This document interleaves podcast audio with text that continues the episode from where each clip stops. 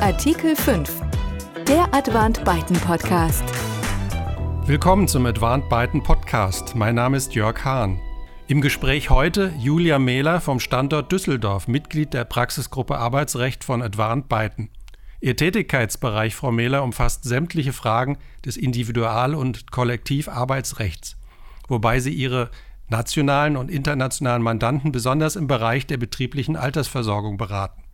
Zudem können Sie eine besondere Expertise im Zusammenhang mit Fragen des Arbeitszeitrechts vorweisen.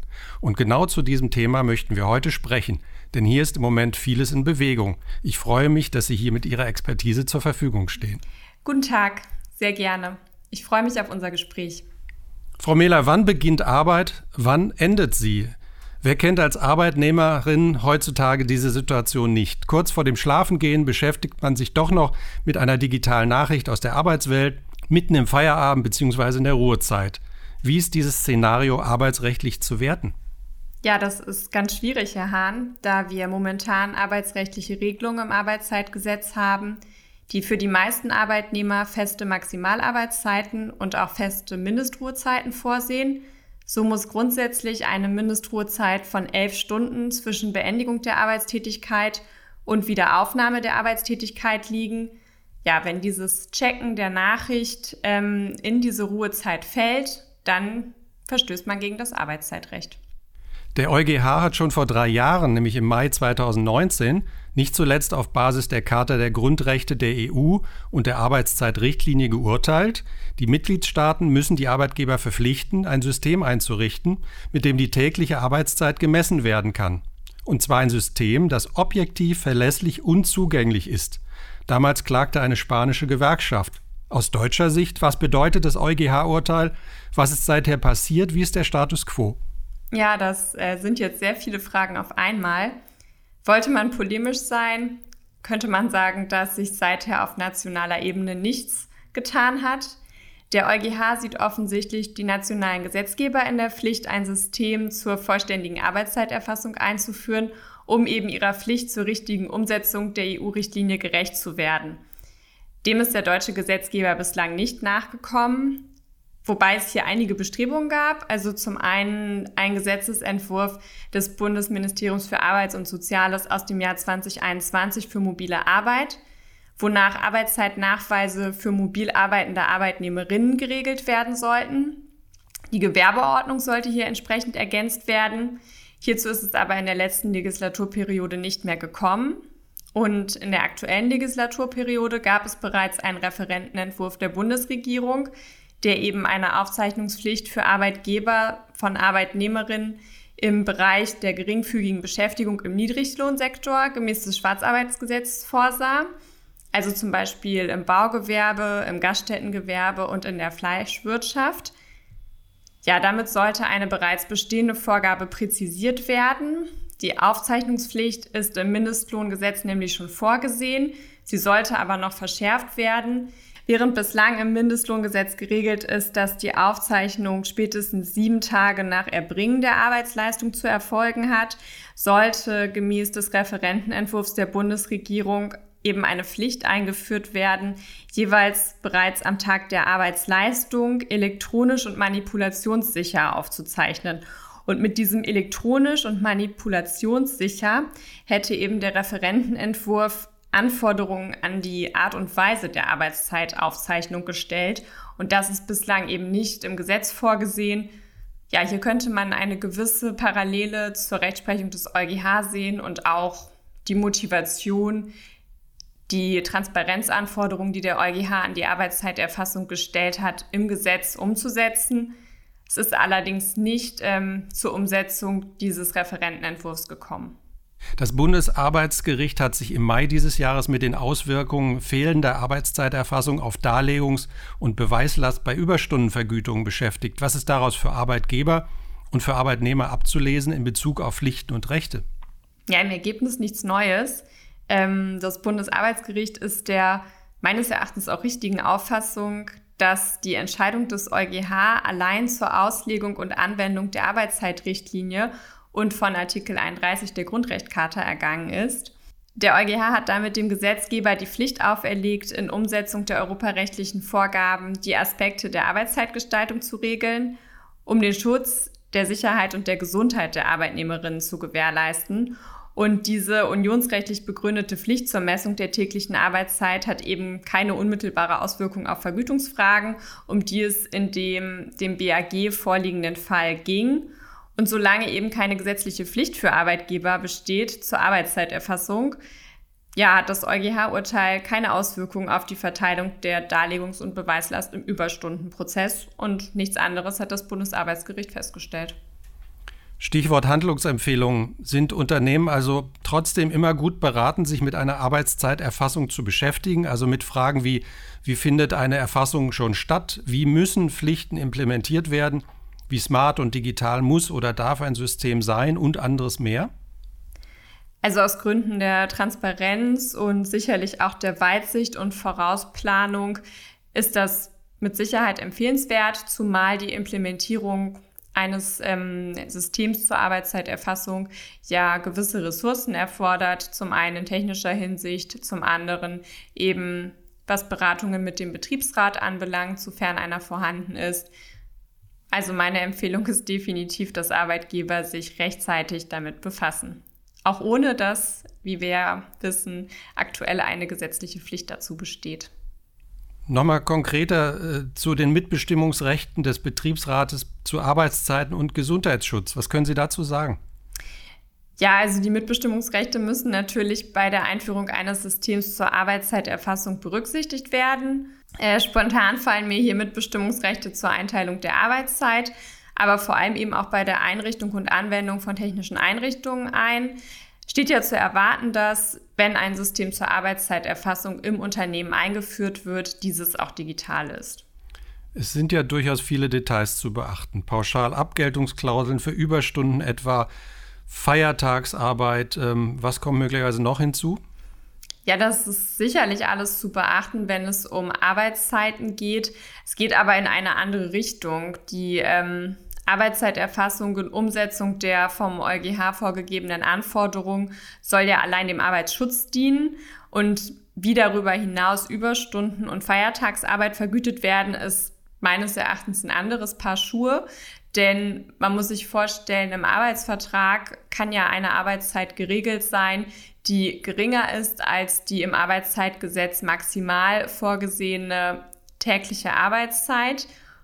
Wenn allerdings der Arbeitnehmer, die Arbeitnehmerin in dem Bereich Arbeitsleistung erbringt, der zwischen dem vertraglich geregelten und dem gesetzlich erlaubten ist, haben wir ja normalerweise Überstunden, die eben vergütet werden müssen. Das hat jetzt aber mit der Kernfrage des Arbeitszeitrechts nach der Rechtsprechung des EuGH nichts zu tun. Dass eine generelle Pflicht zur Erfassung der Arbeitszeit noch nicht besteht, haben Sie schon gesagt. Gibt es denn Fälle, in denen eine Aufzeichnung dann doch schon vorgeschrieben ist? Ja, also wie ich vorhin schon sagte, ähm, gibt es die Aufzeichnungspflicht im Mindestlohngesetz, aber eben auch im Arbeitszeitgesetz ist eine Aufzeichnungspflicht für gesetzliche Überstunden, also Stunden, die über die vorgeschriebene Maximalarbeitszeit von acht Stunden werktäglich hinausgehen, bereits vorgesehen. Hier ist der Arbeitgeber schon heute in der Pflicht, Überstunden entsprechend nachzuhalten. Was steckt denn im äh, Gesetzesentwurf der Bundesregierung zur Erhöhung des Schutzes durch den gesetzlichen Mindestlohn und zur Änderung im Bereich der geringfügigen Beschäftigung für das Thema digitale Arbeitszeiterfassung? Also in Abweichung zum Referentenentwurf, von dem ich gerade gesprochen hatte, ist im Gesetzesentwurf der Bundesregierung der vom April diesen Jahres stammt, keine Regelung mehr zur Verschärfung der Arbeitszeiterfassungs- und Aufzeichnungspflichten enthalten. Sprich, die Regelungen im Schwarzarbeitsgesetz oder die Arbeitnehmer, die im Schwarzarbeitsgesetz besonders berücksichtigt sind, ähm, unterstehen weiterhin dem gleichen Schutz oder den gleichen Anforderungen an die Arbeitszeiterfassung durch den Arbeitgeber, wie das bislang auch geregelt war. Arbeitsrechte und Datenschutz. Was gilt bei der Arbeitszeiterfassung? Es wären ja dank digitaler Systeme viele Dinge längst machbar. Und wie sind Daten zu sichern und aufzubewahren? Ja, also beim Thema Datenschutz bin ich mit Sicherheit kein Experte, aber Aus meiner geringen Erfahrung in arbeitsrechtlichen Mandaten, in denen wir ja doch des Öfteren eine Schnittstelle zum Datenschutzrecht haben, würde ich sagen, dass bestenfalls im Rahmen einer Individualvereinbarung mit den ArbeitnehmerInnen oder aber im Rahmen einer Betriebsvereinbarung ja die Erfassung der Daten geregelt werden sollte. Und ähm, auch hier gilt eben der Grundsatz der Datensparsamkeit zu beachten, wobei natürlich eine Aufbewahrung der Daten im hinreichenden Umfang und auch für eine angemessene Dauer gewährleistet sein muss. Das wird letztlich eine Abwägungsfrage sein. Worauf müssen sich bei unserem heutigen Thema Unternehmen, Arbeitgeber einstellen in der nächsten Zeit? Was kommt auf alle Beteiligten zu? Also der Koalitionsvertrag sieht vor, dass Gewerkschaften und Arbeitgeber dabei unterstützt werden sollen, flexible Arbeitszeitmodelle zu ermöglichen. Und zudem sagt die Bundesregierung im Koalitionsvertrag zu, dass sie im Dialog mit den Sozialpartnern prüfen möchte, welcher Anpassungsbedarf angesichts der Rechtsprechung des Europäischen Gerichtshofs zum Arbeitszeitrecht besteht. Dies allerdings mit dem Zielbild, dass flexible Arbeitszeitmodelle, also auch Vertrauensarbeitszeit, weiterhin möglich sein müssen. Dies widerspricht sich ja ein bisschen, da der EuGH ganz klare Vorgaben gemacht hat, was die Aufzeichnungspflichten der Arbeitszeit zum Schutz der ArbeitnehmerInnen anbelangt. Insofern bleibt spannend ähm, abzuwarten, wie die Bundesregierung das konkret umsetzen möchte. Momentan erscheint es so, als ob die Bestrebungen in dieser Legislaturperiode, was die Erfassung von Arbeitszeiten anbelangt, sich gering halten werden. Dies vor allem vor dem Hintergrund, dass die FDP Neuregelungen zur Zeiterfassung ablehnt, weil die elektronische Arbeitszeiterfassung nach Ansicht der FDP in der Praxis nicht umzusetzen ist. Also herauszuhören ist, es wird weiter Unsicherheiten geben, also auch immer wieder Beratungs- und Klärungsbedarf. Zum Abschluss nochmal die Frage, ist denn der Vorschlag der elektronischen und manipulationssicheren Arbeitszeiterfassung, der aus dem Bundesministerium für Arbeit und Soziales kam, wirklich vom Tisch? Beziehungsweise wann wird man mit einer Umsetzung rechnen müssen, in wie vielen Jahren? Also ich kann mir kaum vorstellen, dass das Thema vollständig vom Tisch ist. Immerhin haben wir ein EuGH-Urteil im Raum stehen und wenn die Umsetzung auf nationaler Ebene unterbleibt, könnte durchaus mit Konsequenzen zu rechnen sein. Aber das ist meine ganz persönliche Meinung. Viele, gerade große Unternehmen, sind sicherlich bereits gerüstet und haben eine Zeiterfassung, die eben den Anforderungen des EuGH entspricht. Letztlich ist ohnehin die Frage, was objektiv, verlässlich und zugänglich meint. Also gerade bei objektiv sehe ich ein Riesenproblem.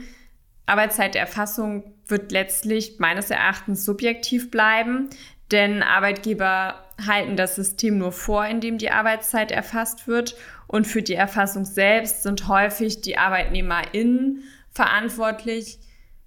Man stelle sich nur vor, man hat einen Arbeitnehmer, der viel im Homeoffice arbeitet, ähm, viel natürlich digital über seinen Laptop arbeitet, aber eben doch auch einiges händisch niederlegt, Telefonate führt, ähm, die nicht äh, über den Laptop erfasst werden. Also eine vollautomatische Arbeitszeiterfassung kann ich mir ehrlich gesagt nicht vorstellen. Insofern wird auch eine objektive Arbeitszeiterfassung immer schwierig werden und schwierig sein. Letztlich ja, bleibt es einfach spannend abzuwarten, wie die Bundesregierung das ähm, regeln möchte, wie der Gesetzgeber das regeln möchte. Man kann hier über ein Modell nachdenken, wo eben Arbeitgeber und Arbeitnehmer sich über die tägliche Arbeitszeiterfassung der Gestalt einigen, dass ähm, ja festgelegt ist, was der Arbeitnehmer vorgibt, nimmt der Arbeitgeber an und man hat damit eine gewisse Objektivität, der Aufwand, der damit äh, im Zusammenhang steht, denke ich, ja, steht außer Verhältnis. Und das ist eben genau das, was die Bundesregierung sicherlich momentan auch daran hindert, hier konkreter zu werden. Eine neue Gewerkschaftsstudie hält fest, im Homeoffice gibt es weniger Pausen, mehr Überstunden und häufiger Störungen in Ruhezeiten. Gibt das dem Thema nochmal insgesamt neue Nahrung? Ich denke, das Thema, dass Arbeitnehmer Überstunden leisten, die auch über das rechtlich Erlaubte im Rahmen des Arbeitszeitgesetzes hinausgehen, ist zwar momentan aktueller denn je, allerdings auch ein nicht komplett neues Thema. Und ja, vielleicht gibt es auf jeden Fall ähm, Grund, es nochmal näher zu betrachten und mehr zu diskutieren. Im Endeffekt wird es aber meines Erachtens nichts an der Ausgangssituation ändern, nämlich dass auch in diesem Fall es extrem schwierig ist, ein objektives, verlässliches System einzuführen, wonach eben perfekt nachgehalten werden kann, ob im Homeoffice arbeitende Arbeitnehmerinnen nicht mehr arbeiten als das, was vertraglich vereinbart und vor allen Dingen gesetzlich erlaubt ist. Um den Kreis zu schließen, wie gehe ich persönlich mit der digitalen Nachricht kurz vor Mitternacht um aus der Arbeitswelt, mit der wir unser Gespräch über Arbeitszeitrecht begonnen haben? naja, als Arbeitnehmer darf ich die Nachricht an und für sich nicht lesen, weil das Arbeitszeitgesetz für mich genauso gilt wie für den Arbeitgeber auch. Also vor allen Dingen dann nicht, wenn ich mit dem Lesen der Nachricht die werktäglich erlaubte Arbeitszeit überschreite und nach dem Lesen der Nachricht ich ähm, nicht die Mindestruhezeit von elf Stunden bis zu meinem Arbeitseinsatz oder bis zum Beginn meiner Tätigkeit am nächsten Tag einhalten kann.